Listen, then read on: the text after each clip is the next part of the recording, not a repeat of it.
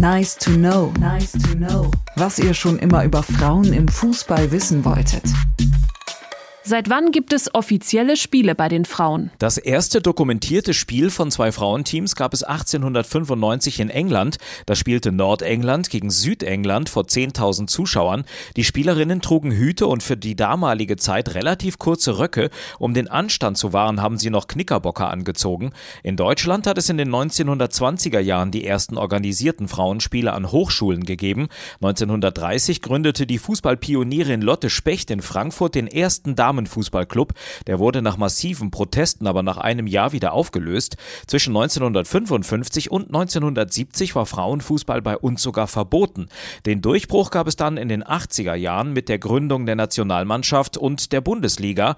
Die erste große Bühne mit Live-Übertragungen im Fernsehen gab es 1989 bei der EM im eigenen Land, als Deutschland erstmals Europameister wurde. Vom DFB gab es als Siegprämie damals für jede Spielerin ein Kaffeeservie.